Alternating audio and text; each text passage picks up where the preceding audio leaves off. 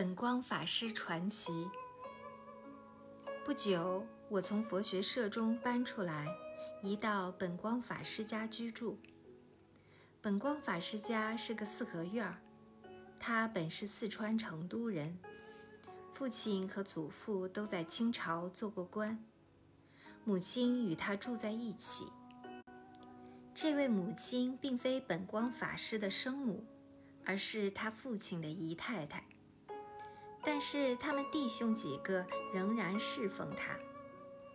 本光法师毕业于北京的柏林佛学院，院长为长兴法师。出家前曾受过高等教育。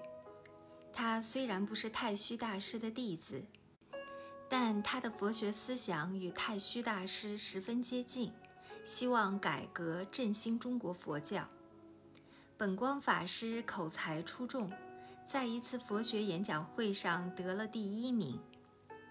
到了四川以后，我才体会到，原来四川人善摆龙门阵，不论出家在家，人人皆能言会道。本光法师在汉藏教理院教授普通班的学生，我们的私交很好。到了成都以后，我开始觉得。这位法师总有些地方令人感到神秘莫测。他请我到饭馆吃饭，或者到茶馆喝茶。四川茶馆中喝茶不用茶杯，而是用碗。两个人一坐下，本光法师就将碗的盖子朝上往桌上一搁，马上就会有人过来伺候，显得毕恭毕敬。招待得十分殷勤。用餐完毕，伙计告诉我们，茶饭钱已经打点了，不用付账。走到任何一个饭馆都是一样。后来听人讲，本光法师原本是四川袍哥组织中辈分很高的人物，也就是大佬之一。以后虽然出了家。在袍哥组织中依然备受尊重，因此不论在何处都有人招待。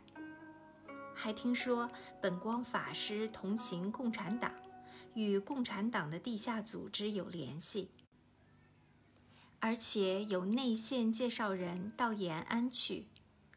我几次好奇地向他打听，法师总是笑笑说：“这是社会上的事情，你还是不要过问了。”在本光法师家期间，接到重庆方面的来信，告知出国护照已经拿到了，但是必须由我本人到外交部签字才能领取，然后再向英国使馆办理赴印度的签证。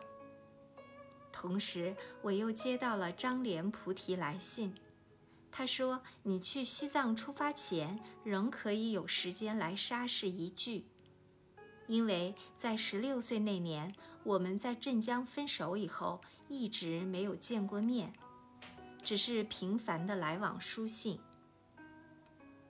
我把一些难以携带的书籍和行李寄放在本光法师的家里，于一九三七年四月二十七日离开成都，四月二十九日下午到达重庆。杨先生到车站来接我。安排住在他家。第二天，我们一起去拜访了国民政府外交部驻四川的外交特派员吴南如先生，请他帮忙向英国驻华使馆申请从印度转赴西藏的签证。